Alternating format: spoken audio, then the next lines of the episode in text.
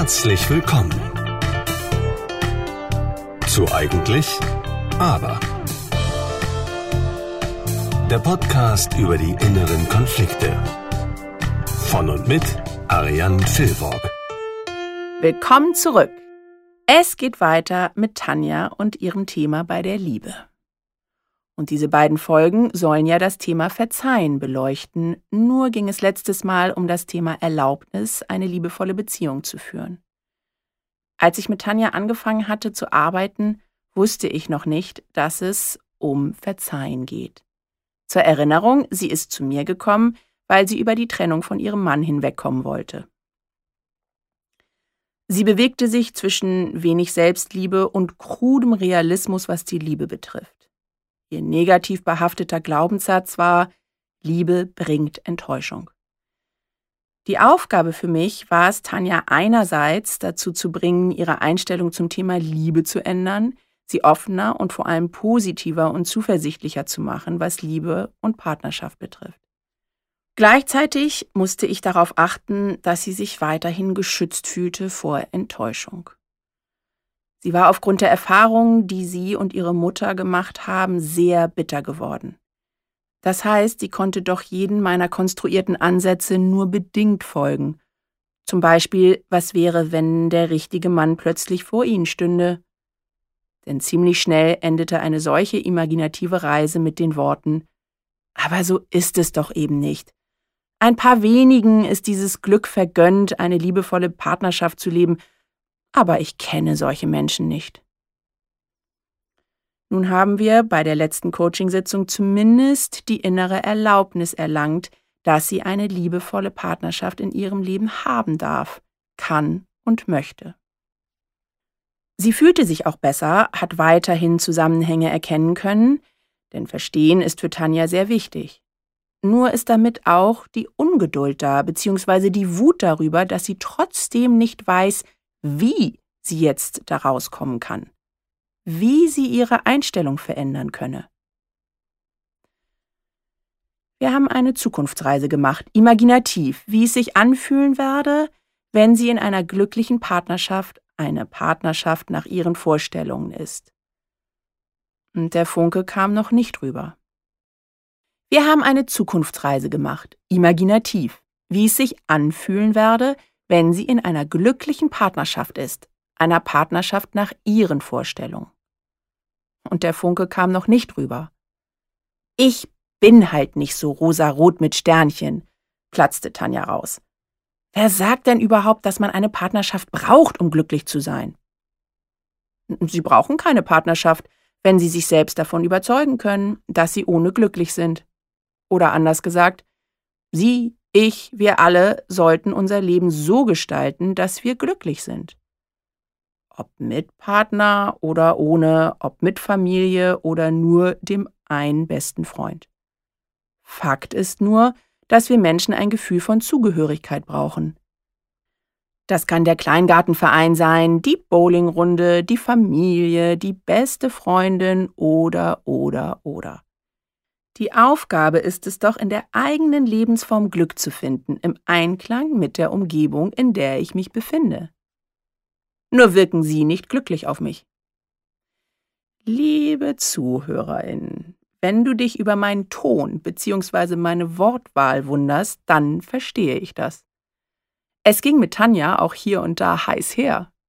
Nicht jede Coachingreise ist harmonisch und manchmal bedarf es auch eines Piekens in die Wunde oder auch einer Übertreibung. Und übertreiben werde ich an einer anderen Stelle sogar noch mehr. An dieser Stelle lenkte Tanja aber schon ein. Naja, ich möchte schon Liebe in meinem Leben haben. Ob ich dabei wirklich immer einen Partner bei mir haben muss, das weiß ich aber nicht.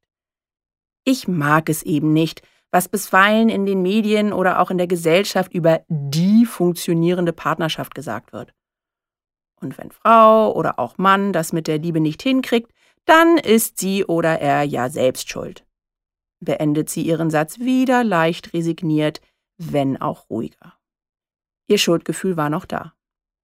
Tanja ist schlau und versteht sehr genau, auch ganz ohne Ratgeber zum Glücklichsein, dass ihre eigene innere Einstellung super wichtig ist. Und sie musste plötzlich lachen. Bin ganz schön bockig, oder? Dem konnte ich nicht widersprechen. Sie sind ja schließlich hierher gekommen, damit sich etwas ändert und Sie sich besser fühlen. Da muss ich schon mal etwas bestimmter werden und Sie reizen. Nur egal, wie sehr ich Sie reize oder Ihnen Zusammenhänge aufzeige, die Bereitschaft zur Veränderung müssen Sie haben. Coaches, Therapeuten, Ratgeber, Freunde, sie können Ihnen alle Impulse geben. Ob Sie sie nutzen möchten, liegt bei Ihnen.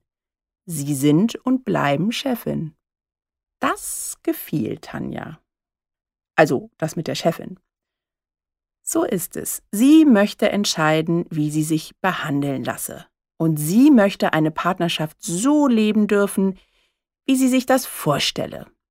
Also konnten wir weitermachen. Und zwei Sitzungen weiter war Tanja deutlich ruhiger und gleichzeitig zuversichtlicher. Wir haben die Werte Zugehörigkeit, Wertschätzung, Respekt und Liebe bei ihr gefestigt. Daraufhin haben wir festgehalten, welche Verhaltensmuster damit einhergehen. Wir haben Ressourcen bei ihr gestärkt wie Gelassenheit und Zuversicht. Und zwei neue stärkende Sätze haben bei ihr festgehalten. Ich bin glücklich auf meine Art und ich bin wertvoll. Ende gut, alles gut. Der Prinz auf dem weißen Schimmel kam vorbeigeritten, und wenn sie nicht gestorben sind, dann. Nein, so war es nicht und wird es womöglich auch nicht sein. Zum einen mag sie keine Pferde und rosarot mit Sternchen und Schmetterling ist nicht ihrs. Außerdem fehlt noch etwas, du erinnerst dich? Die Vergebung. Sie hat ihrem Mann zwar auf eine gewisse Art verziehen, Zumindest spielte er keine große Rolle mehr. Aber es gab noch etwas weiter zurück in ihrem Leben, das noch nicht verheilt war. Bei unserer letzten Sitzung ist Folgendes passiert. Sie erzählte mir, dass sie vor kurzem ihre Mutter getroffen hatte und danach wieder ziemlich wütend und aufgewühlt war. Sie habe mal eine Therapie gemacht und Dort wurde ihr gesagt, dass ihre Mutter doch eine tolle Person sein müsse, so wie sie sie allein aufgezogen habe. Vor 50 Jahren sah die Welt und das Wertegefüge doch auch noch ganz anders aus. Die Therapeutin war nicht davon loszukriegen, dass Tanjas Mutter eine starke Frau war, die damals nicht anders handeln konnte. Wie denken Sie denn jetzt über Ihre Mutter? Wie würden Sie sie beschreiben? Meine Mutter ist eine Egoistin. Sie stellt sich entweder als Opfer hin oder lässt Menschen, die ihr nicht geben, was sie will, einfach abblitzen. Ich kann nicht verstehen, wieso mir so viele vorbeten, sie sei so eine starke, aufopferungswürdige Mutter gewesen. Meine Kindheit war furchtbar. Das liegt jetzt hinter mir und ich sollte meinen Frieden damit schließen. Ist vielleicht auch egal, aber ich kann es einfach nicht so stehen lassen, wenn jemand das sagt. Also, dass sie stark, toll und liebevoll war. Die haben dann meine Mutter nicht erlebt. Aber sie sollten tatsächlich ihren Frieden mit ihr schließen, zumindest sie in Liebe und Verständnis loslassen. Tanja wehrte total ab. Hätte sie ihnen zuliebe besser in eine unglückliche Beziehung gehen sollen? Na ja, es ist eben nicht immer alles so, wie man es sich wünscht. Tanja fiel wieder in ihre Realistenrolle zurück. Der Schutzteil drohte wieder überhand zu nehmen, dabei waren wir auf einem so guten Weg. Ach, wahrscheinlich bringt das hier eh alles nichts. Sie können da auch nichts für. Vielleicht ist es doch besser, wenn ich mich damit abfinde, dass nicht für jeden Glück und Liebe vorbestimmt ist. Wegen Ihrer Mutter? fragte ich nach. Ja, ich lasse mich davon nicht abbringen. Meine Kindheit war Mist und ich möchte nicht mein Leben lang damit beschäftigt sein, mir eine schöne Kindheit rückwirkend zu konstruieren. Ich war allein. Ich war traurig. Da lebe ich doch lieber ohne diesen ganzen Stress. Sie haben recht, gab ich mit voller Überzeugung zu, und sie schaute mich etwas irritiert an. Naja, Sie haben recht. Ihnen wurde übel mitgespielt in Ihrer Kindheit und das können Sie nicht verzeihen, redete ich weiter. Wie? Äh, äh, also ja. Meinen Sie das ernst? Natürlich nicht. Oder nicht ganz. Nur ist da ganz offensichtlich etwas, was Sie nicht verzeihen können. Und wenn Sie möchten und erlauben, gucken wir noch einmal in die Vergangenheit, in Ihre Vergangenheit. Sie haben nichts zu verlieren, denn schlimmer werden kann es nicht. Einverstanden? Tanja bejahte. Ich darf die Vergangenheit loslassen, war der Satz, den ich bei ihr getestet habe. Und der Stress war eindeutig und Tanja anzusehen. Mit dem Muskeltest kann ich, wie du weißt, richtig zurück in die Vergangenheit gehen und testen, wann im Leben des Coaches der Stress anfing. Im Fall von Tanja war es mit der Geburt. Da sie keine traumatische Geburt hatte, hat mit ihrer Geburt ein Muster begonnen, das sie Zeit ihres Lebens begleitet hat. Die traumatische Geburt wäre zum Beispiel ein Ring um Leben und Tod gewesen, die Nabelschnur, die sich um das Baby gewickelt hat, kurzer Herzstillstand oder ähnliches. Das kommt auch häufig vor, aber hier nicht. Nur war mit der Geburt bei Tanja eine große Trauer da und auch ein wenig Wut und Hilflosigkeit. Alles Gefühle, die sie auch mit ins Coaching gebracht hatte bezüglich der Trennung von ihrem Mann. Ich bin mit Tanja einen Schritt aus der Situation gegangen und sie hat sich die Szene der Geburt angeguckt. Das Baby, was da liegt und traurig ist. Die Tränen, die sie als erwachsene Frau heute hat, als sie sich das anguckt, die konnten wir lösen. Und plötzlich war es auch möglich für sie, ihre Mutter in Liebe und Verständnis loszulassen, zu verstehen, warum ihre Mutter sich so verhalten hatte. Ich habe ihr mitgegeben, dass ein Kind auch noch später trauern darf, wenn es dazu in der Kindheit oder gar im Babyalter keine Chance hatte. Ja, eben das mit dem inneren Kind haben wir alle schon irgendwo gehört, oder? Mindestens ebenso wichtig war hier aber die Vergebung. Sie hat ihrer Mutter verziehen. Sie hat dem fehlenden Vater verziehen.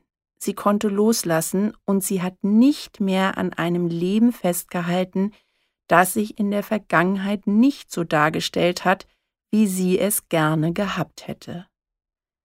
Wie am Anfang der letzten Folge gesagt, Verzeihen bedeutet, dass ich aufhöre, auf eine bessere Vergangenheit zu hoffen. Tanja braucht dafür ihrer Mutter nicht plötzlich einen Heiligenschein zu verpassen. Sie kann auch ihr Verhalten für falsch bewerten, aber sie hat verziehen.